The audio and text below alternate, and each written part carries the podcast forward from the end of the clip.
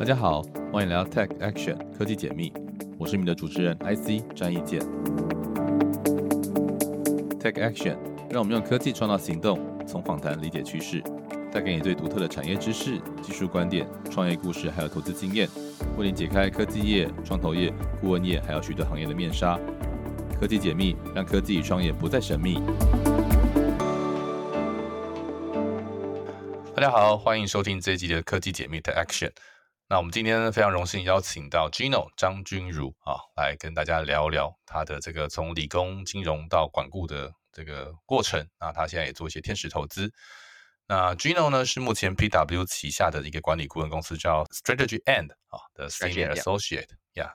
那他专注于科技业和金融业的策略管理和数位转型。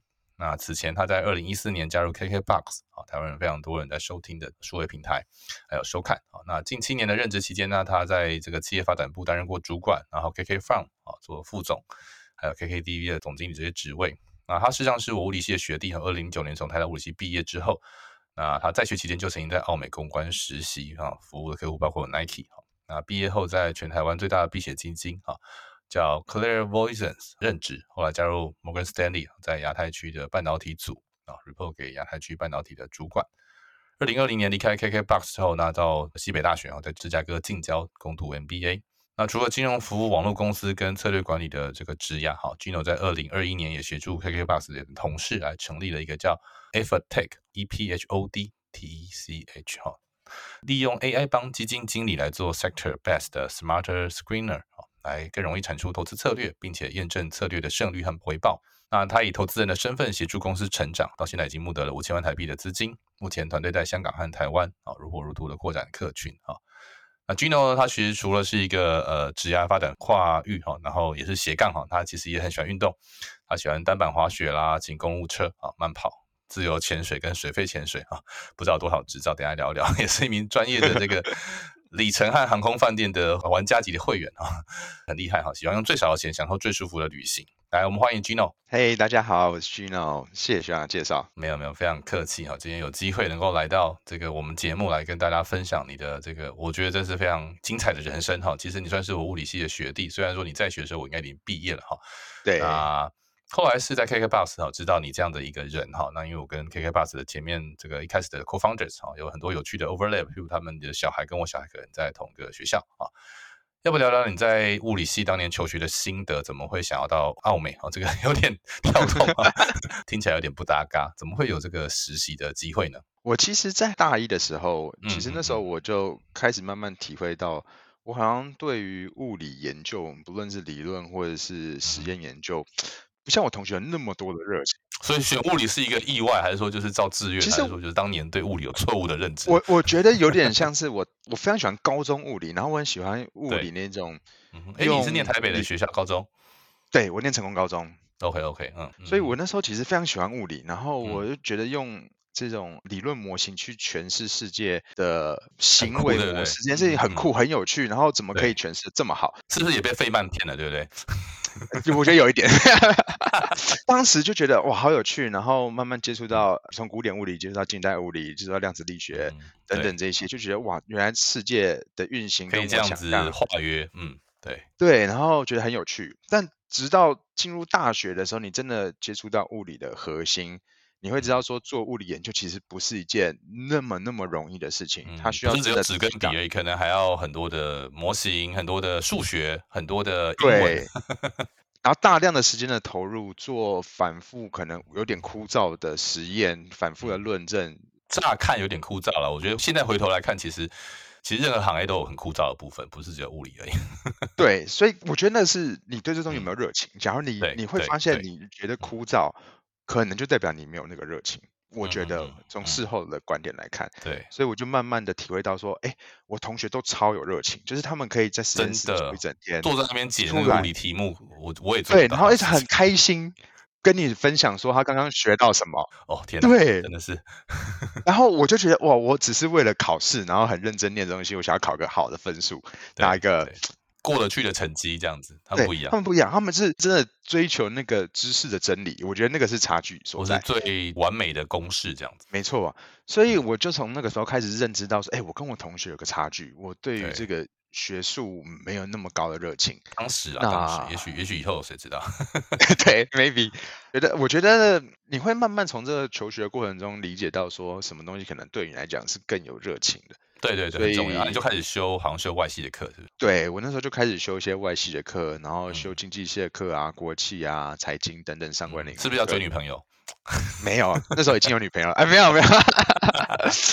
那时候就开始觉得，哎，我对于商管领域的东西很有兴趣，我很喜欢跟人交流。对。然后我也觉得，对于商管领域的东西，你也可以用很多科学的方式去想、去思考这些事情。而且我觉得时间有关系，那时候零八零九年。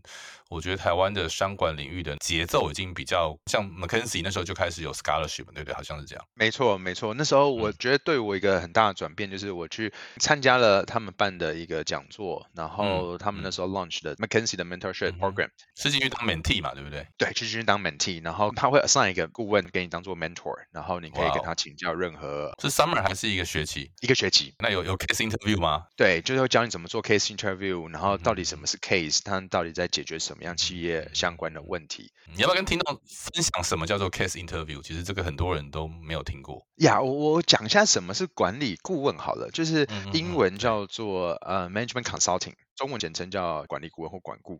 基本上他们做的事情就是在帮企业去 figure out 目前企业所面临的问题或者是困境，短期或长期，通常是长期的。对。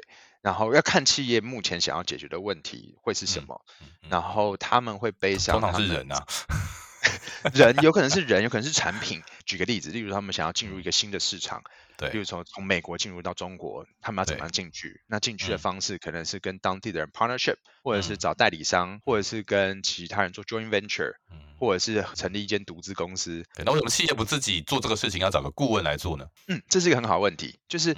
第一个企业，他们可能在当下内部里面没有 talent，对于中国市场刚好不熟悉，嗯，对，不熟悉，然后可能法规不是很熟悉，对，或者是例如说，我想要在当地找一个呃合作的 partner，我也不认识当地的市场，我也不知道当地有什么好的 partner，没有现有的人脉，对。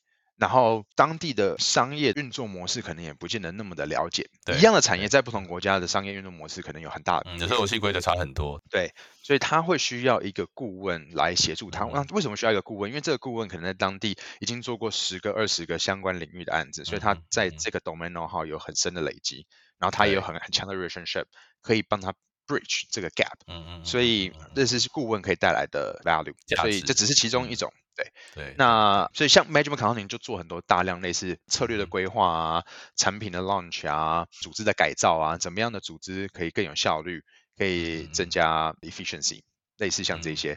所以那时候经历过这个商管的这种 mentee，那可是你们跑去麦肯锡啊，你跑去奥美，怎么回事？我当初就很向往说，哎，毕业之后能不能做到管理顾问这个工作？对，然后后来发现这个工作在台湾其实非常非常非常的竞争，一年大概就只有一两个人。才可以进到 McKinsey。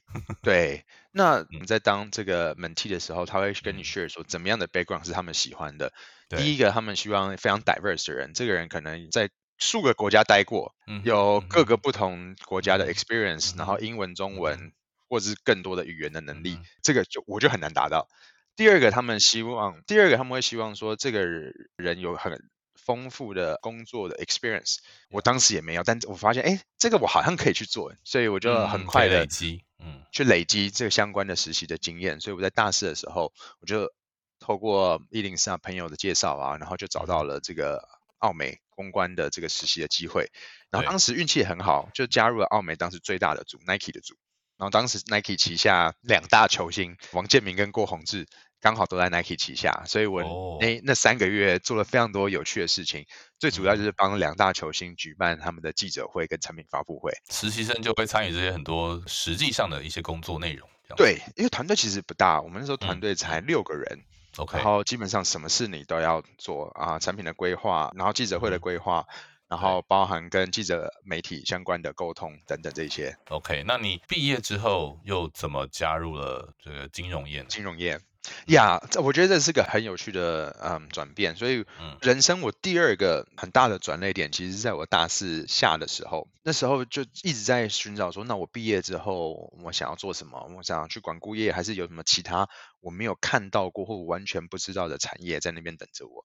对。那我在大四下的时候运气很好，那时候刚好在国企系下面开了一门课，叫做投资银行实务。那开课的老师。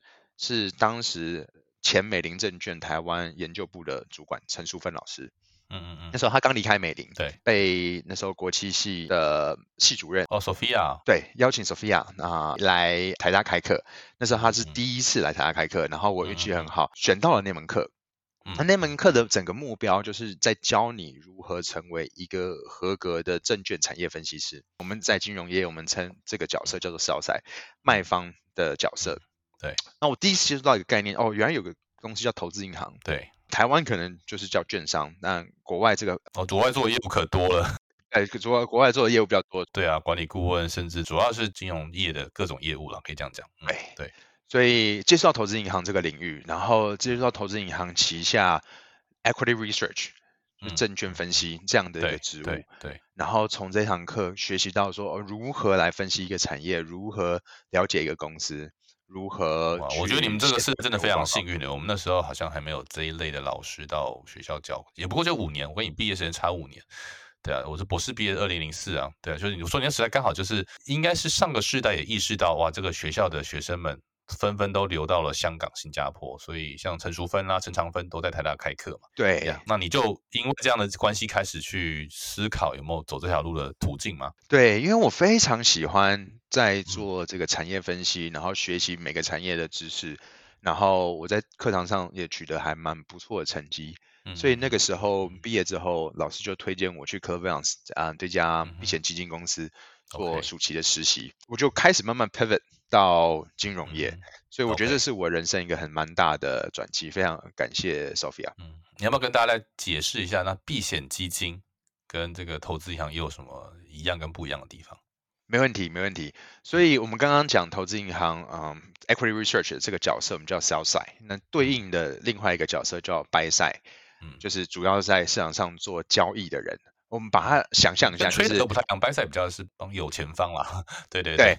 我稍微解释一下啊，你可以把它想象是啊 side 有点像是开赌场的人，然后赌场里面我提供各式各样的服务，equity research 基本上就是报名牌跟来赌博的赌客，还有还有这台那个吃饺子老虎比较厉害，对，或者或是最近这个吃饺子老虎的风水比较顺，大家可以多玩点吃饺子老虎。那 trader 就是在台面上发牌的人。就是你可以把这样子，就这些在牌面上发牌，然后服务这些荷官、荷官下注的这些人。那 buy side 就是真的进赌场赌博的人，真的把钱掏出来放在出来有筹码的人，嗯，对，有筹码的人，真的赚钱也是他们在赚，他们也在赔，赌场也赚不少啦。对对，赌场赚什么？赌场赚手续费、交易费，就佣金了。对，赌场赚佣金。那 buy side 在市场上又分两大不同的 buy side，一种。buy side 叫 mutual fund，就是大。部分人常接触到的共同基金。然后。另外一种是只有少部分合格的投资人才可以购买的产品，叫做 hedge fund，那。就我们就称为避险基金，或者对冲基金。我觉得对冲基金是一个比较好的翻译。对，那 hedge fund 基本上它跟 mutual fund 最大的差异是，mutual fund 就只能选择买或是不买，保留现金。那 hedge fund 的角色，他可以选择买这只股票，或者是他对市场上某只股票或者某个产品看不好的时候可以放空。那他看对了，放空也可以赚钱。哦，所以 mutual fund 不放空，基本上 mutual fund 不放空，他就是我要么保留现金，要么我就是买看好不定额，或是不不不放进去这样子。OK，没错，没错，没错。所以这是最主要的差别。所以 hedge fund 才会做 call 就对了。啊，没错，就是 hedge fund 会做 short，然后会 call，然后会买一些 option。等等这些比较复杂的金融操作，比较厉害的杠杆啦，嗯，比较厉害杠杆，对对，比较复杂的金融操作，所以它才需要比较高的嗯财务工程或者是这个呃金融知识。对，所以例如说它会有些限额，像以前我们的的方最少你要投资的金额就是一一百万美金，因为它风险承担也比较能力也比较高。对，这些人风险承担能力比较高，然后风可以接受的风险比较高。哦，所以你就先进了 hedge fund，那后来是退伍又在那边待一段时间，然后后来。好像因为主管的关系，然后你又去了这个 Morgan Stanley，是这样吗？对，所以我那个时候我去了呃科芬做实习，然后这两个月实习我超级超级喜欢。那时候我就下定决心，说我毕业之后一定要踏足这个领域，我一定要来做 equity research。但我也体认到，其实我在当时有非常多知识的不足，毕竟我是很临时、很 last minute。来做一个 career 的呃选，同文可能都财经系或国际系的吧？对，我我的我的同文层其实都是物理系，应该都是系管系啊，对，没对，就是或是财经的为主，对，然后都是我们那些最优秀的人，所以你就会感受到一个很大的知识上的这个落差。所以我那时候就下定决心说，那我两个月实习结束的时候，把我的兵役延期，延期半年。我觉得在公司再多工作了半年，然后我等到我觉得说啊，我跟这些厉害的人的 gap 没有那么大的时候，我已经确认我可以在退伍之后找到一份工作了，我才去当兵。然后退伍回来之后也很运气很好，就我前公司 c o m m a n 刚好也有一个职位，然后我就面试，然后最后就 rejoin。的公司 是因缘际会，就我 join 公司玩大概一年多的时间后，当时的 hedge fund 的老板也觉得赚够了，他 全家就决定要移民来美国，为了小孩的的教育，然后就决定要把放收掉。所以那个时候我就也换了一一份工作，到 Morgan Stanley 回到了 Southside，然后加入了 APEC 的 semiconductor 的团队，负责研究亚太区半导体。但你却没有维持在投资银行。后来又是怎么样到了 KKBOX？这个感觉很有趣哦！你又第二次 pivot，对，这这是第二次 pivot。那我那时候的心态是这样，就是我在 Morgan Stanley 的工作大概做了两年多，快三年。那时候其实整个在 equity research 的领域已经在五年多，已经到了二零一二年，对不对？二零一二年的时候，那时候我对于整个行业的认识了解，然后已经。有一定的程度，然后我大概也知道说，假如我继续做下去，我的 career 未来五到十年大概会是长什么样子。那时候比较安稳的选择就是我继续从事这个工作，然后我就会慢慢升上去，然后变成我现在看到这些很厉害的人。但我那时候心中一直有一个声音在自我对话，就是。我可以很客观的去分析公司、分析产业，然后跟大家讲说公司的趋势应该怎么样，公司营运应该要怎么样做。你要 improve 你的 gross margin 啊，你要减少你的 opex 啊，等等等等等，都可以讲的很很厉害。意见很多啦，意见很多，就是很可以给 guidance，或者说啊，你这个策略不好，对，头头是道，然后讲的也很有道理。但其实我从来都没有真的 involve 一家 operationally 怎么发生，你也没有参与过，完全没有参与过，完全一点概念都没有。到底经营公司的困难是什么？其实我完全不知道，就有点像是你可以告诉一个画家说啊，你这样怎么样怎么样画，手上可以卖个好价钱。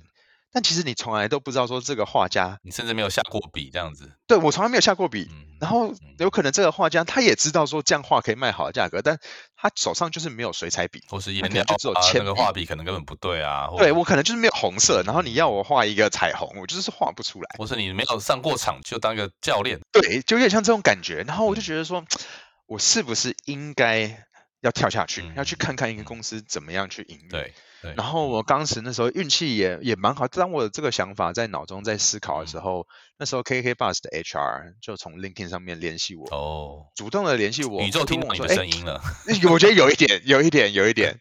然后他就问我说：“哎，最近有没有兴趣？”然后他们刚好在快速的成长，在 expansion。那时候刚拿到日本的投资嘛，对不对？那时候没有，那时候刚没有，还没有拿到日本人的投资。然后那时候因为 mobile，对，哦，对，然后大家大量的快速。从 PC 转到 Mobile，嗯嗯嗯。做 Music Streaming，那时候用户大量的累积，对对，所以那时候公司在快速的扩张，开始慢慢快速扩张的时候，所以那时候就就跑去跟 CFO 聊天，就是我以后的老板 Steve，对，然后那次会面我非常喜欢这间公司跟这个团队跟这 Management team，然后我其实没有思考太多。我就觉得说，哎，这是一个很好的机会。第一个，我以前都在看 hardware，然后台湾最强的其实也是 hardware，包含 semiconductor 啊，包含这些啊 PC 啊 handset 这些 component。对，我没有什么机会去碰触到 internet。对。然后第二个，我过去看的都是这些大公司，对，TSMC 啊，MediaTek。对。我很少可以碰到 startup，那我就觉得这是一个很难得的机会，就是台湾有一间快速扩张的公司想要走国际化。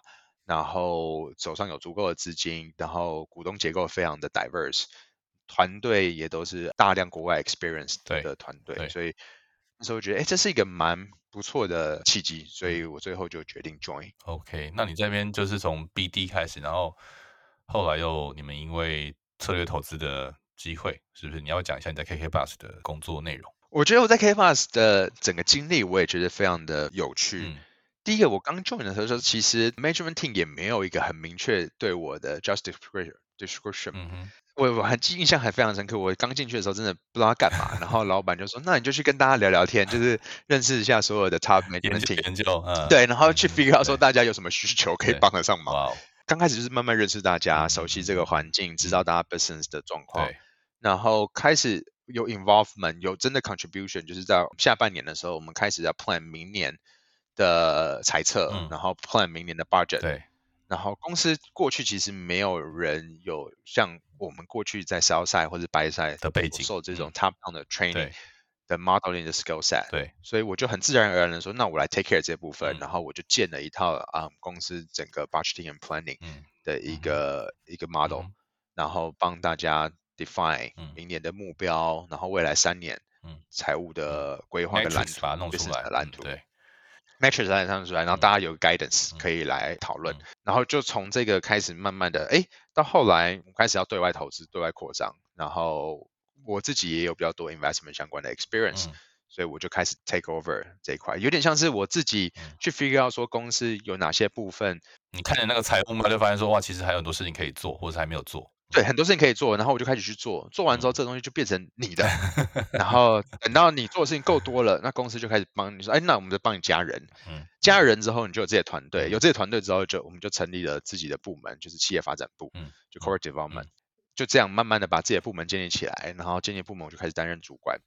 下一步就是那时候我进去的时候，大概公司两百多个人，到我离开的时候，大概七八百个人吧，就是过去这几年快速的扩张，然后我们也开始。我进去了没多久，我们就拿到新加坡主权基金 GIC 的 investment 一百个 million，然后我们就开始除了 pure 的 music streaming，我们也开始做 mobile ticketing，对，我们也开始办 live concert，KKTix，然后 KK Live，我们成立 KK Live，我们自己举办的演唱会，然后我们又开始做了 KK Stream 跟 KKTV，就做 video streaming。然后你们每年演唱会都变成很热门啊。没错，没错。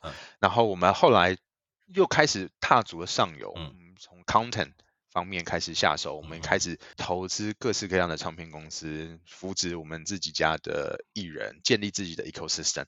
然后，因为我过去的 investment background，所以我就被调去 KK Fund 负责整个我们 corporate venture 的 investment。我们那时候投了啊，大概二十几间唱片公司或相关人的内容产业为主，内容产业为主。嗯，然后我们打造非常多脍炙人口的一些。艺人啊，歌手啊，对，像是呃，Julia 吴卓源啊，然后我们也投资了八三幺等等，我们做了非常多台湾新兴艺人的扶持，然后也取得非常非常不错的成绩。那后来怎么被指派去做 KKTV 的？到最后我离开 KK Bus 的，就来玩念书的，嗯，最后一年，刚好那时候我们 KKTV 的团队是面临市场上蛮大的竞争跟挑战。然后老板就觉得说，我过去的 track record 跟 experience 其实蛮适合来带领像 KKTV 这样快速变动的团队，然后啊去 figure out 说市场上有哪些适合的 business 的商业契机，我们可以来重新的打造 KKTV 的定位，然后把这个公司带到 next level。所以我觉得是一个最后大家对于上面的一个认可吧，就觉得我可以来带领一个完整的公司跟团队，所以我就被 promote 成 KTV 的总经理，然后负责整间公司的营运，包含产品的开发、版权的授权啊、行销公关等等的内容。我自己非常非常喜欢，嗯，我觉得这边蛮厉害的。我刚到美国来说，还是一直都有在看你们的这个。对我，我觉得我们到后来很明确的定位，说我们不可能跟 Netflix 做竞争，所以我们很明确的定位就是我们以日文对跟动漫的内容为主。然后这个市场其实非常多白领阶层的人很喜欢的内容，但过去台湾大家的 focus 可能都在欧美或者是韩国对相关的内容上面，比较少人专注在日文。动漫这个内容，嗯，然后我们又做了大量的在地化，包含说我们有双字幕啊，可以让大家同时看日文字幕跟中文字幕，可以同时的学习。极快的更新速度，然后我们跟日方有非常 close 的的关系。其实我们跟其他的这些影音平台、local 影音平台也建立很好的 partnership，我们可以共同采购、共同分担相关的成本。所以，我们做了很多成本上面内容的优化，然后版权库的扩增、产品新 feature 的开发，然后更 flexible 的 pricing，然后跟非常多不同的。partner，不论是硬体，不论是呃 telecom 做很多的 partnership，来增加我们的服务的 quality 跟呃用户体验。所以我觉得我自己非常非常喜欢这段经历。我也因为这个经历让我觉得说，营运公司真的是一件非常非常有趣的事情。嗯，我觉得你在那几年真的累积很大量的经验。那怎么又突然想开了，还是想不开就决定到美国来念？我觉得是好事，会觉得好，但是一定有个事情触动了你，呃，想要来来出国走走。Yeah，没错。嗯，我其实当初做这个决定，有些人蛮多身旁的朋友也蛮蛮 surprise，因为觉得你应该很顺，一帆风顺啊，对啊，就是很也很一帆风顺。然后为什么会想要做一个这么大的转变？而且其实我来念书的时间，以 typical 来讲算晚。嗯。我自己想法是这样，就是我其实出生一个非常平凡的家庭，我爸妈就是国小老师，我家其实没有太多没有商业背景，没有商业背景，然后也没有什么资源可以让我从小就出国念书，然后来支持昂贵的 MBA 啊，真的很贵，通常都没有奖学金。对，就是真的是蛮贵，大概只要你要两年念下来，大概六百到八百万台币啊，跑不掉。所以我其实。嗯，过去没有相关的契机，然后直到我在工作上面有累积一些成就，也存了一些钱，能够自给自足来国外念书的时候，我才开始重新在思考这件事情。然后到那个时候，我其实已经三十几岁，然后我过去这三十年来，全部的时间基本上就是在台湾。虽然我很大量的出差去海外看过，我不能说我没有这些国际的视野，但你跟真正活在。外地，然后在那边吸取相关的经验跟累积相关的人嘛，我觉得还是有很大的落差。所以我自己觉得那个是一个人生体验的丰富。我希望可以接受到更多不同的刺激，那不论对我职业或者是对我这辈子，我觉得人生就是一辈子，就是一次的事情，能不能让这个人生体验能够更加丰富？我觉得是一个我最后决定说我想要来来念书的机会。那为什么是那个时间点？其实也是因为我的年纪大概就是介于 MBA 的最后一段时间。假如我这个时间再不去，我基本上就很难透过这样的管道来海外生活、念书跟工作。嗯，所以最后才会在这个时间点决定说来来美国，然后跟公司跟老板们提我这个想法的时候，其实大家也都蛮 support 的。所以最后大家就是 support，然后最后就很顺利的。来来美国念书，嗯，要不跟大家分享一下，就是西北大学这个 Kellogg 的这个 MBA 有什么样的特点？没问题，没问题。要稍微自吹自捧一下，就是 学校是啊，西北大学 Northwestern 的 Kellogg MBA 商学院。嗯，Kellogg 是全美我们称为 Magic Seven and Seven MBA 其中之一，就是全美最 top 的七间 MBA 的其中一所。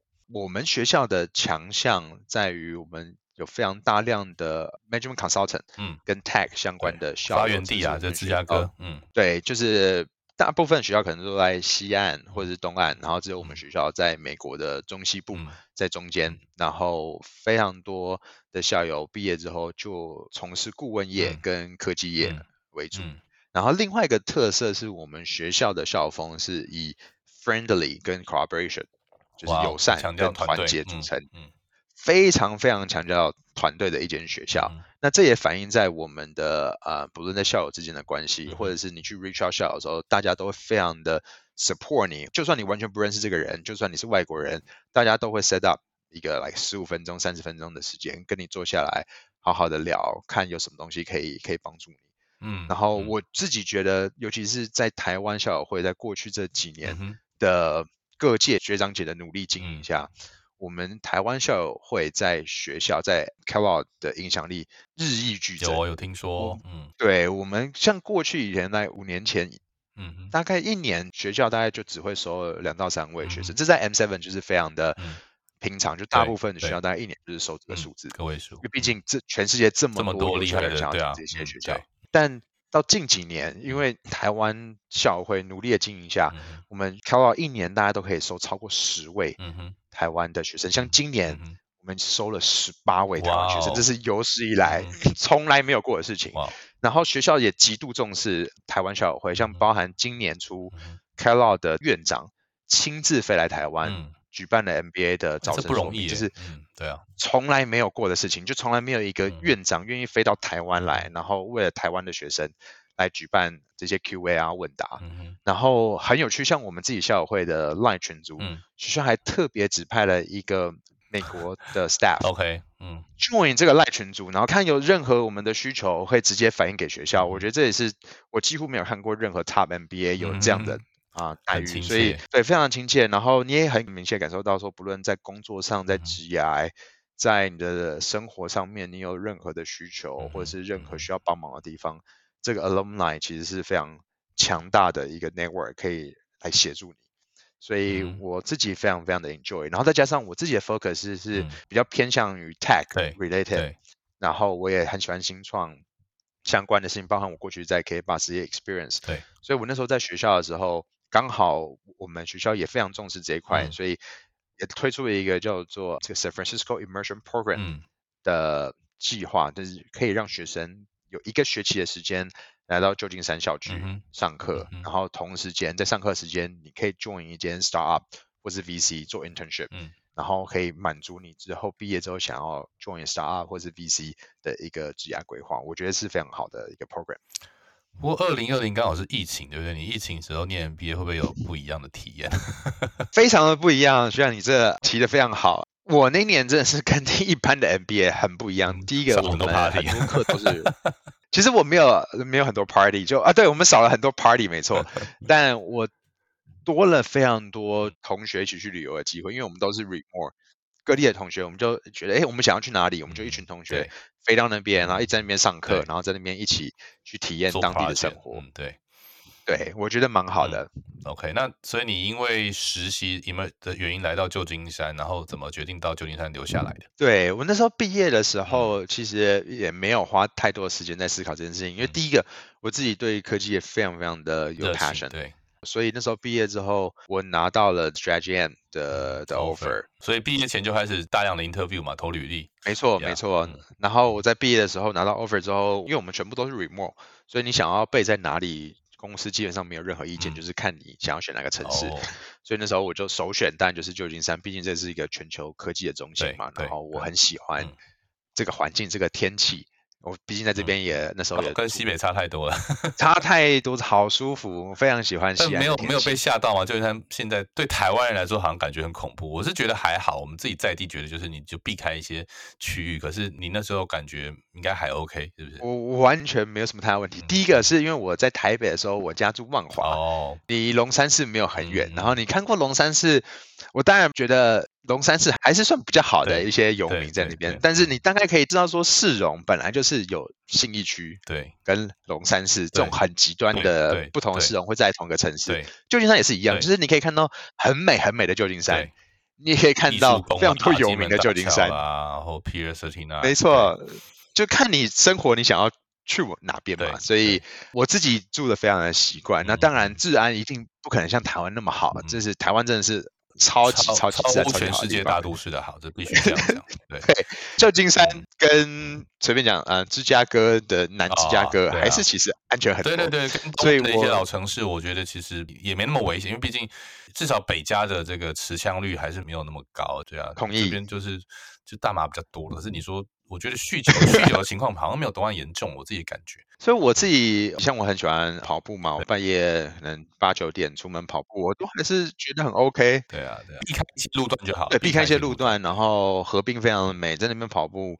其实我觉得非常舒服，你也不会觉得治安不好，所以应该说港兵啦，湾兵。对对，港港兵。对，那要不跟大家聊一下 Stretch M 是一个什么样的公司？没问题，我 join 的公司叫 Stretch M，它是 PwC，大家可能也听过 PwC，就是这个我们叫资诚，对不对？台湾资诚，台湾叫资诚啊，是全世界四大会计师事务所之一。然后他在二零一三年的时候并购了一间叫 Booth and Company 的管理顾问公司，然后改名成 Stretch M。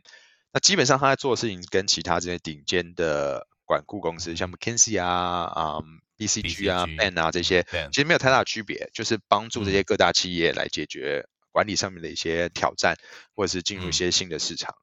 那那为什么 PW 要去买一个这样的管顾公司呢？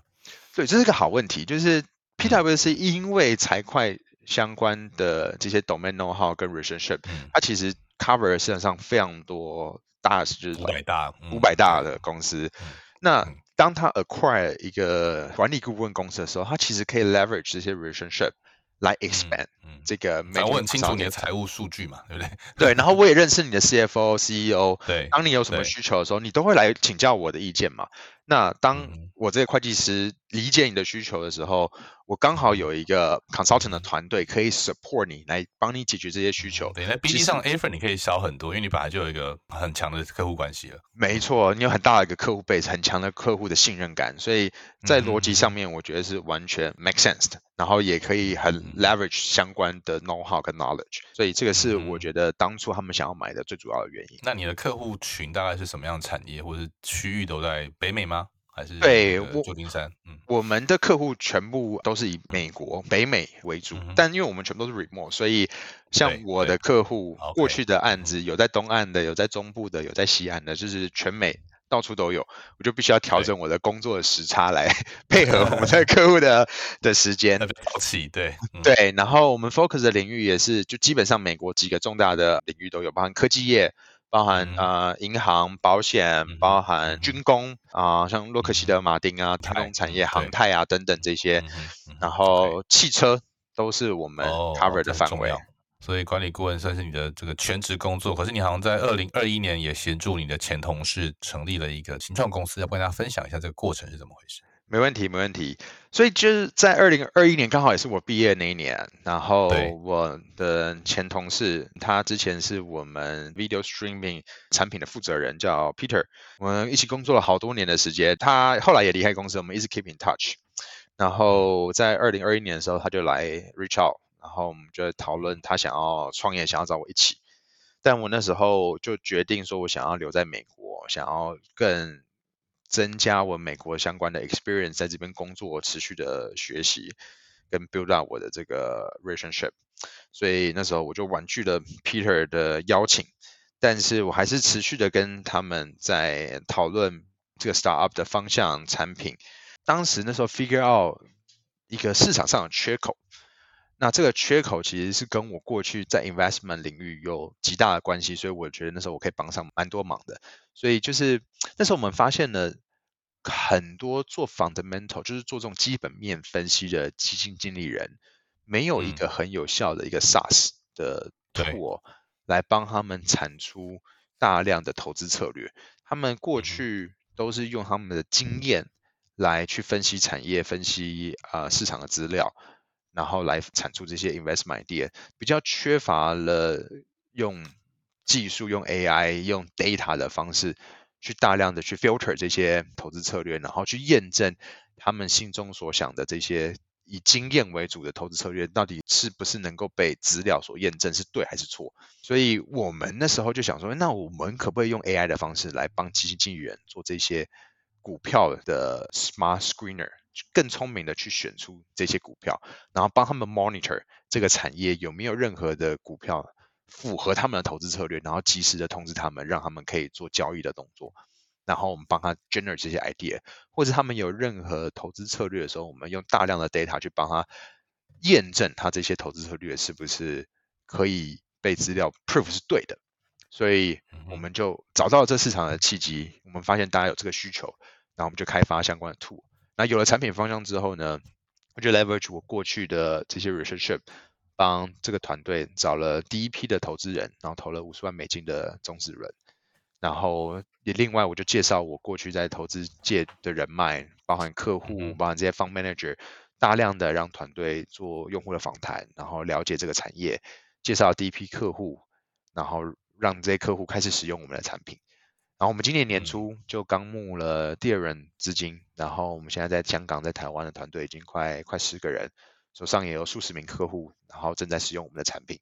那今年的目标就是刚募完资金，所以我们希望可以快速的拓展客户，然后我们也在持续的改进我们产品，包含现在啊 ChatGPT 啊 OpenAI 的 feature 非常非常的受到瞩目，然后我们也在把 ChatGPT 的功能整进我们的产品，让基金经理人可以直接透过我们的 Web Portal 直接跟 ChatGPT 沟通他的需求，然后可以直接 verify 他的投资策略，直接产出他这些投资策略，然后来做交易的动作，所以。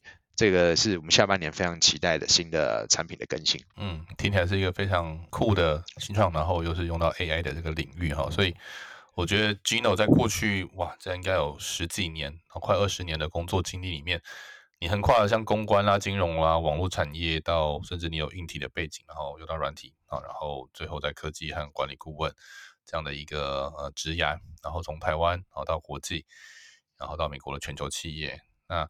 你觉得最大的收获是什么？有哪些挫折或什么样的这个经验可以分享给大家吗？就是最你觉得最特别的地方？没问题。最近的体验是这样，我觉得我最大的收获其实是我的视野变得更高、更开阔、宽广。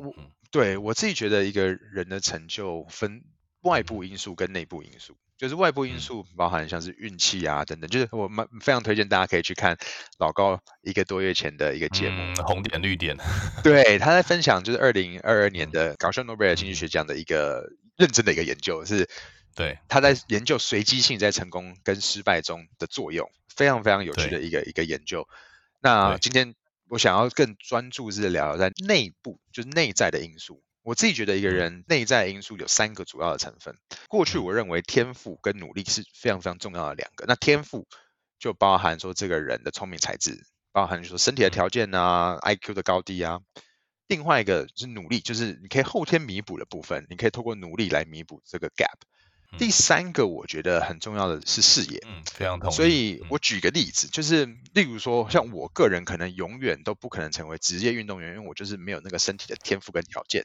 但我还是可以透过后天努力的训练，让我有个不错运动成绩，可以跟比如学长我们一起去打篮球，还是可以投进几颗三分球，对不对？但我永远不可能像 Stephen Curry 一样，就是百发百中，对。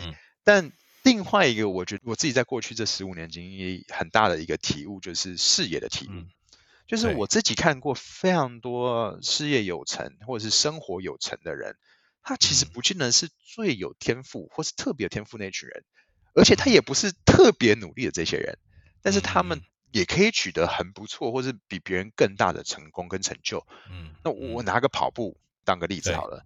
比如说有天赋的人，他就是跑得特别快的人，就时速特别快的人。有努力的那些人呢，就是他愿意花更多时间跑步的人，就龟兔赛跑的那些乌龟，就是别人在休息的时候，我还在持续跑。有视野的人是什么呢？就是他知道 A 到 B 哪个路径是最快可以达到 B 的那个人，最省力的。他不见得是要跑最快，他也不见得是要花最多时间去跑步的人，但是他可能会是最快到达那个地点的人，因为他知道哪个地方是最短的路径。所以，我我拿我自己的经验当例子好了，就是例如说，假如我当初有更好的眼界跟视野的时候，我可能。我就不会到 last minute 大四的时候，我才去 figure out 说，哦，原来有管理顾问这个工作，有投资银行这个工作啊，所以我现在要去实习，很多事情都 last minute，然后我毕业之后，我还需要再多花半年的时间累积这些经验，我才可以去当兵，然后晚半年开始进入职场。就我可以省掉非常多这些。现在回头看，可能觉得那些时间有一些没有那么有效率。可是我觉得，eventually 你还是我相信一样是理工背景的人，有 explore 到你一样的机会的人也很多。哦，你一定不会是唯一参加麦肯锡的说明会，你也不会是唯一一个在金融界有理工背景的人啊，你也不会是唯一一个在 KKBOX 哦经历过的人。但我觉得你自己愿意去改变的这件事情，其实是蛮。蛮不容易，我自己也是这样遭遇。你看，我是从理工理博士，然后进到创投，然后一样，我也觉得是在创投累积到不错的视野，但是因为觉得实务经验不够，所以跳到这个新创界，然后再跟 Jamie 然后有机会共事了 AppWorks 的经验之后，看到摇滚区的风景，才才思考出国。我比你更晚，然后四十几岁才才出国，是，所以我觉得实践的力量非常重要。就是说，你除了看到风景之外，你能不能到那个地方去的途径，可能每个人不同，但是你愿意。愿意上车啊，愿意上车，就算最后一班车你都上车了，这还是 我觉得那个勇气还是蛮重要的。啊说说到底，对不对？是我完全认同。当时其实 always 在人生很多抉择的时候，你都会蛮挣扎，因为毕竟你都要放弃很多东西。我举例，例如说，我现在的工作可能的视野或者是工作的 scope 就不会有我之前在台湾的 scope 那么大，但我也很明确知道，说我做这个牺牲，我是想要获得一个。更大的质押的 upside，我想要对弥补更多的 option，你有机会换更大的机会在未来。嗯，对，我觉得 eventually 都是个人生的选择，然后这个选择希望可以让你看到更多不同人生的风景。嗯，你好像跟我就很像，就是很喜欢交不同领域背景的朋友，这是我们蛮像的一个地方。那我觉得这部分也是你一个得到机会或资源或视野的一个可能性。那没错，蛮多人想要转换跑道或是出国求学啊工作，你要不要给这些听众？一些你的建议或是你的经验呢？没问题，我自己觉得一个非常有用的经验跟建议是这样，就是你要找到一群跟你志同道合、现在想要跟你有一样目标的人。嗯嗯嗯嗯嗯因为这些人，第一个他跟你往同一个方向前进，所以他们相关的资讯你可以互相交流，你可以减少很多走错路的方向。然后第二个，因为你想要做人生的一些改变，或者是你想要把自己的能力带到下一个 level。这个路途都会非常的辛苦，在嗯这个训练的过程中，在进步的过程中，其实都是你的心理的支持很重要。对，对你有一群人跟你有一样的目标，其实那个切磋努力的动效果也会特别好，然后有革命情感。对，真的会有革命情感。然后这些日后这些人，因为他跟你有一样的目标，你们之后会有一样的生活跟价值观，然后这些人会变成你惺惺相惜的好朋友。我好多好朋友都是，嗯，就是这样一一辈子慢慢累积过来的。也就是说，一起打过仗的人，患难见真情。哦，那差很多，差很多。因为你你知道对方的个性嘛，你也知道对方的为人是什么。嗯，没错，没错。所以这是我第一个觉得非常建议大家的地方。嗯组队，组队打怪。嗯，组队打怪。然后第二个，我也觉得这对我帮助蛮大，就是在我现在稍微有一点能力的情况下，会在我能力范围所内。尽量去帮助那些值得你帮助的人，因为我过去受到非常多人的帮助，然后我真的非常的感激，所以现在我也有能力去帮助一些真的想要往他目标前进的人的时候，我也会在我能力所及的范围给予帮助，然后这个帮助会是个正向循环，就是真的你帮这些人，有一天你也真的不知道这些人会在什么样的形式、什么样的状况下会来帮助你，所以我觉得。我自己受用蛮多的，过去的人生经验。嗯嗯嗯嗯嗯，我我我的个人经验也真的是一模一样。我今年一月在那个 Stanford 给过一个 talk，就是在讲 venture building。我的结论其实基本上也是一模一样，就是你你进我我现在做过的一些案子，这两年在美国累积的，也就是很多过去在台湾、在美国认识的朋友，但是因为交交集很久，所以你对彼此的信任感是很高的哈，甚至有过革命情感，所以。当你成为合作伙伴、事业伙伴或是投资的双方的时候，你就探索时间就小很多了，阻力小很多。所以我觉得今天这个 Gino 的分享非常有价值，而且是从他很这个，这是从小时候讲起，从 这个高中、大学的选择，然后怎么样一路从公关到金融啊，然后从理工啊，从这个硬体又到了软体，然后再从台湾到美国啊，从相关领域又到了策略啊。那我觉得他最棒的几个。